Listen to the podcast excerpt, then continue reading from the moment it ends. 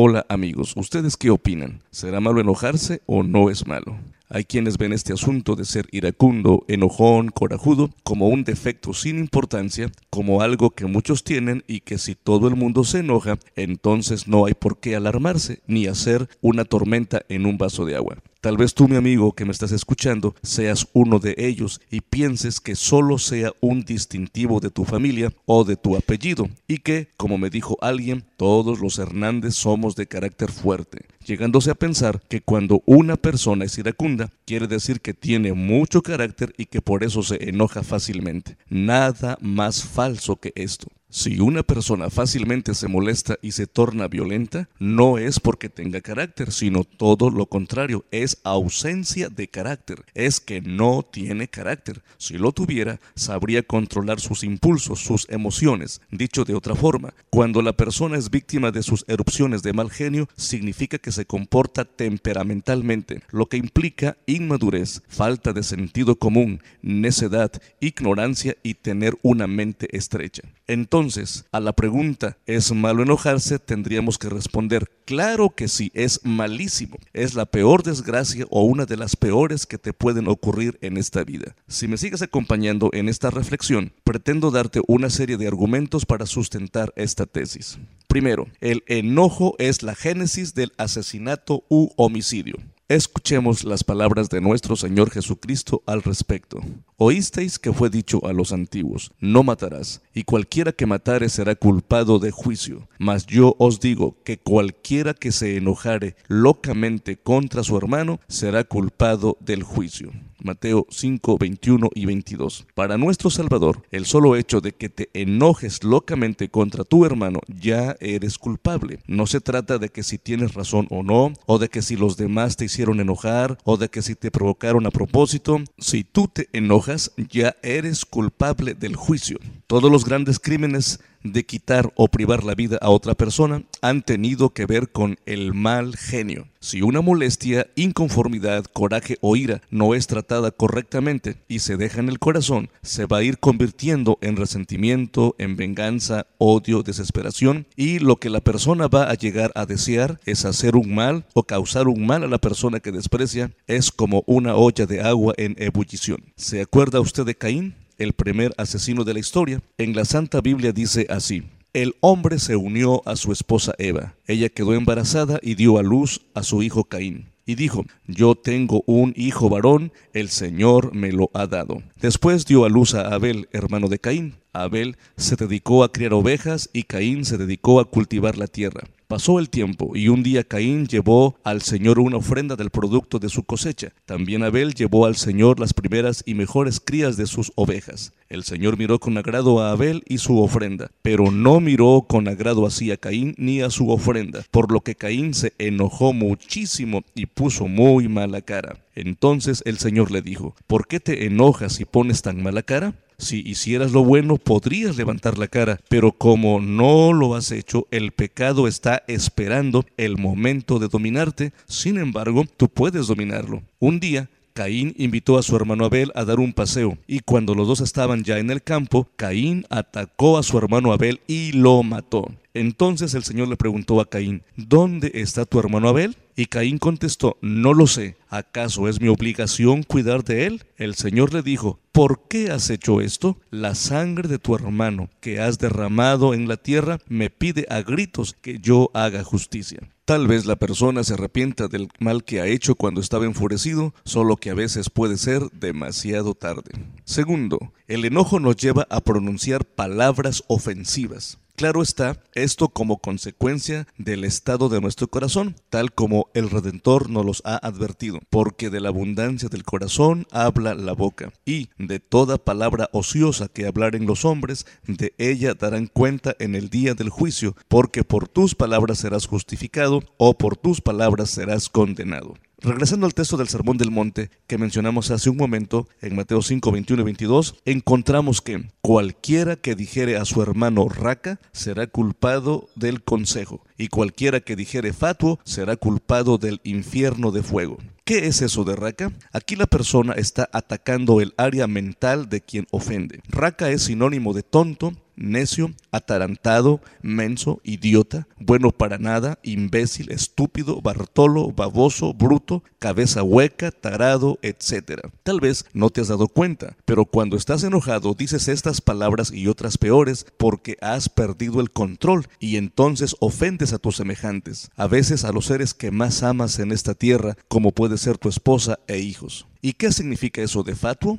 Fatuo tiene que ver con el área moral. Fatuo es sinónimo de cochino, sinvergüenza, degenerado, sucio, asqueroso, rabo verde, cebollón, poco hombre, animal, depravado, desgraciado, sucio, malvado, etcétera, etcétera. A veces es tan grande nuestro coraje que no medimos consecuencias. Según Jesucristo, quien dirige estas palabras a otro mortal para ofenderle es merecedor del mismísimo infierno. ¿Por qué? Porque no necesitamos una pistola o un cuchillo para matar a alguien. Con nuestra lengua es suficiente para asesinar. Se calcula que de cada diez palabras que un niño recibe, tres son palabras de vida y siete son palabras de muerte. Lo que más escucha el niño son cosas como eres un tonto, eres igual de burro que tu padre, o eres tan menso que no te das cuenta, y otras expresiones más bajas aún. Es lamentable decir que cuando ese niño llega a la edad adulta, se comporta como un tonto, un burro, un menso. ¿Por qué? Porque sus padres lo han matado. El apóstol Santiago nos dice, todos ofendemos en muchas cosas. Si alguno no ofende en palabra, este es varón perfecto, que también puede con freno gobernar todo el cuerpo. He aquí nosotros ponemos frenos en las bocas de los caballos para que nos obedezcan y gobernamos todo su cuerpo. Mirad también las naves, aunque tan grandes y llevadas de impetuosos vientos, son gobernadas con un muy pequeño timón por donde quisiera el que las gobierna. Así también, la lengua es un miembro pequeño y se gloría de grandes cosas. He aquí un pequeño fuego cuán grande bosque enciende y la lengua es un fuego, un mundo de maldad. Así la lengua está puesta entre nuestros miembros, la cual contamina todo el cuerpo e inflama la rueda de la creación, y es inflamada del infierno, porque toda naturaleza de bestias y de aves y de serpientes y de seres de la mar se doma y es domada por la naturaleza humana, pero ningún hombre puede domar la lengua, que es un mal que no puede ser refrenado, llena de veneno mortal. Tercero, el enojo nos lleva a tomar decisiones equivocadas. En Proverbios 29-22 dice, el que es violento e impulsivo provoca peleas y comete muchos errores. Se ha hecho ya una costumbre para muchos tomar decisiones cuando están enfurecidos, que es cuando no lo deben hacer. Cuando tú estás bajo los efectos de la adrenalina, tus pensamientos son borrosos y confusos, no eres objetivo y claro, no puedes entender razones, no estás en la disposición de dialogar, todo tu ser está descompuesto, por lo que se recomienda que no tomes decisiones en ese momento. Toda decisión visceral que tomes, aunque seas muy macho y te sostengas en ella, te vas a dar cuenta tarde o temprano que te has equivocado y que a pesar de que pidas perdón, de que te arrepientas, de que te recompongas el camino, el mal ya estará hecho, las consecuencias van a ser inevitables y los resultados van a ser nefastos. Recordemos a Isaú. En un momento de impulso, de desesperación, vendió su primogenitura por un plato de lentejas y en Hebreos 12, 17 leemos. Ustedes saben que después, cuando quiso recibir la bendición de su padre, fue rechazado y aunque lloró mucho, ya no hubo remedio para lo sucedido. Así que mi amigo, todas las decisiones hechas al calor de las emociones te van a llevar a la desgracia, porque al igual que el pecado, muchos quisieran que con arrepentirse todo se va a arreglar, eso no es cierto. No estoy diciendo que no haya que arrepentirse. Claro que debemos arrepentirnos. El arrepentimiento nos va a servir para restaurar la relación con Dios o con nuestro prójimo, pues es una muestra de reconocimiento, de humildad, de un corazón dócil. Pero las consecuencias de nuestro pecado o de nuestras decisiones no se pueden evitar. La sentencia es muy clara y sencilla. Todo lo que el hombre sembrare, eso también segará.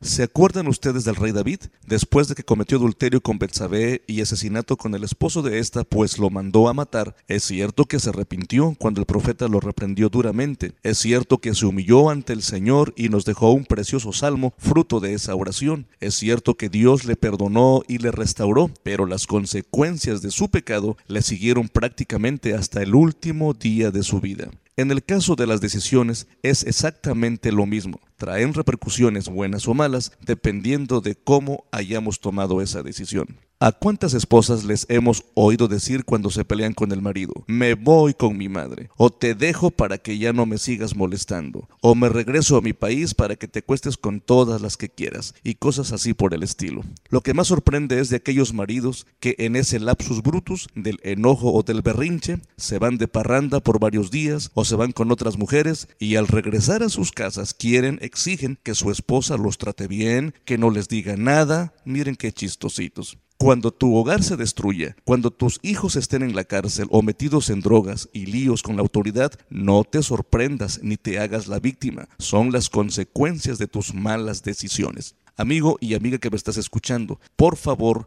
no tomes ninguna decisión cuando estás de malas. No, por favor, no lo hagas. Espera a que baje la marea, a que pase la tempestad. Con la cabeza más fría, ya verás lo que tengas que hacer. Ya pensarás en ese momento que es lo mejor, pero no antes. Cuarto, el enojo nos hace perder nuestra salud física. Cada que te enojas, cada que pierdes el control de tus emociones, cada que le das rienda suelta a tus impulsos pecaminosos, estás lanzando una dosis de veneno muy fuerte por todo tu organismo que muy pronto lo vas a resentir. Lo primero que te va a pasar es lo mismo que le pasó a Caín. Tu rostro se volverá adusto, serio. Tendrás una cara de sargento mal pagado. Tu semblante será como el de un león rugiente y casi como un dragón echarás fuego por los ojos. Luego, si no le bajas a tu mal genio, perderás la capacidad de reír, verás la vida sombría, gris, oscura, nada te va a agradar, nada te va a gustar o satisfacer, serás un eterno jecumbroso y nadie te va a soportar, por lo que vivirás en completa soledad para el resto de tu vida y como dice Proverbios y Salmos, tus huesos se irán secando para que quedes marchitado para siempre. Finalmente, las enfermedades psicosomáticas serán tus constantes compañeras. Tal vez mueras más joven que otros, ya sea de cáncer o de un ataque al corazón o de trombosis o de leucemia, porque tu cuerpo no podrá resistir tantas emociones destructivas. No te quiero espantar, pero si no cambias tu mal genio te espera un futuro aterrador. Y quinto, por último,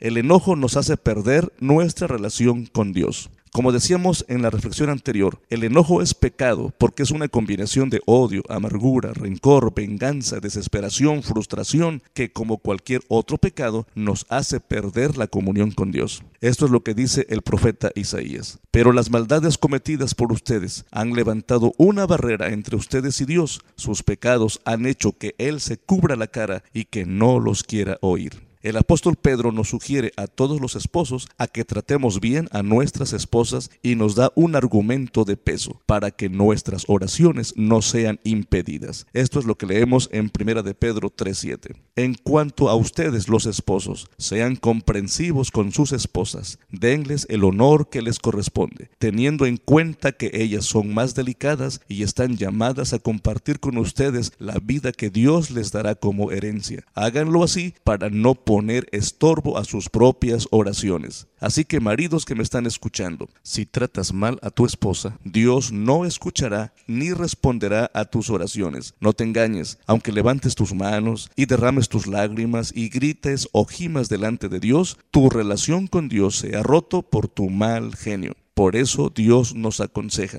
si al llevar tu ofrenda al altar te acuerdas que tu hermano tiene algo contra ti, deja tu ofrenda allí mismo delante del altar y ve primero y ponte en paz con tu hermano. Entonces podrás volver al altar y presentar tu ofrenda. Y en Efesios 4 Dios nos aconseja, airaos y no pequéis, no se ponga el sol sobre vuestro enojo, ni deis lugar al diablo, y no contristéis al Espíritu Santo de Dios, con el cual estáis sellados para el día de la redención toda amargura y enojo, e ira y voces y maledicencia sea quitada de vosotros y toda malicia. Antes sed los unos con los otros benignos, misericordiosos, perdonando los unos a los otros, como también Dios os perdonó en Cristo. Que Dios los bendiga. Por favor visite nuestra página web www.joeljiménez.org o escríbanos a reflexionesradio.hotmail.com.